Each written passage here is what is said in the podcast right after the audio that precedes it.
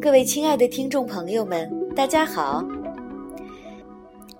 今晚将要和大家分享的是《爱种子问题九十五》。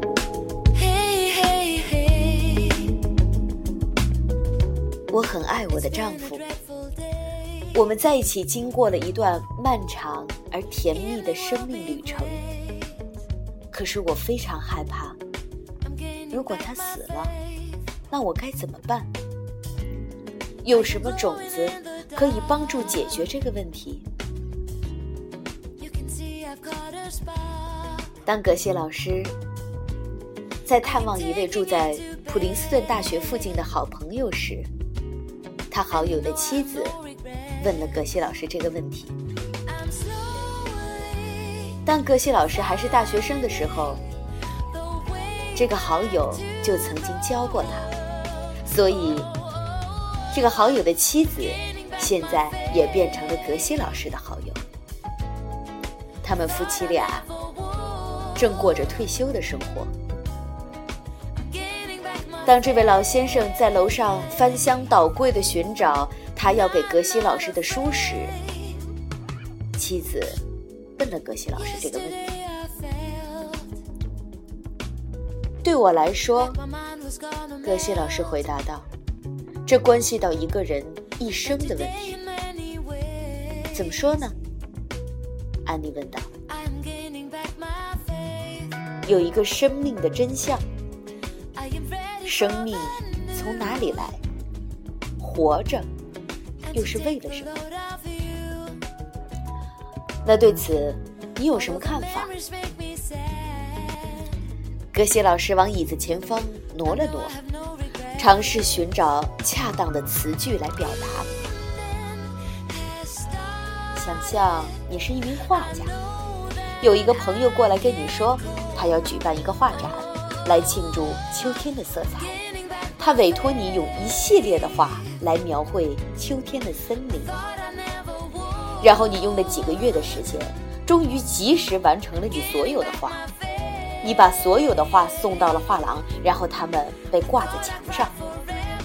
访客将会经过三间相连的房间，画一张接着一张地陈列着，展示着大自然灿烂的色彩，从翠绿色到金黄色，再到深红色。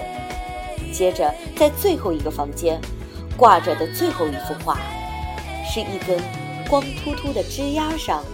冒出第一片春天的绿意。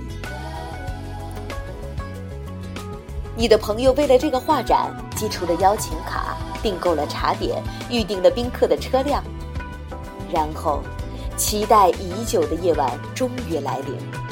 穿着晚礼服的嘉宾陆陆续续的走了进来，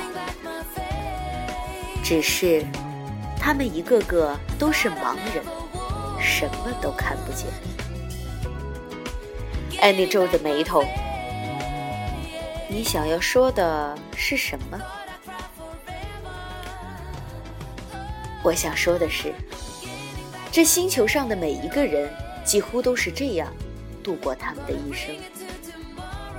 他们从前门走了进来，然后走过最后一幅作品，丝毫没有察觉到周围任何的灿烂色彩。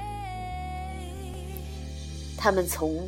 诞生，走向死亡，然后没有任何事情发生，他们没有经历任何事情，完全错失了来到这里的意义。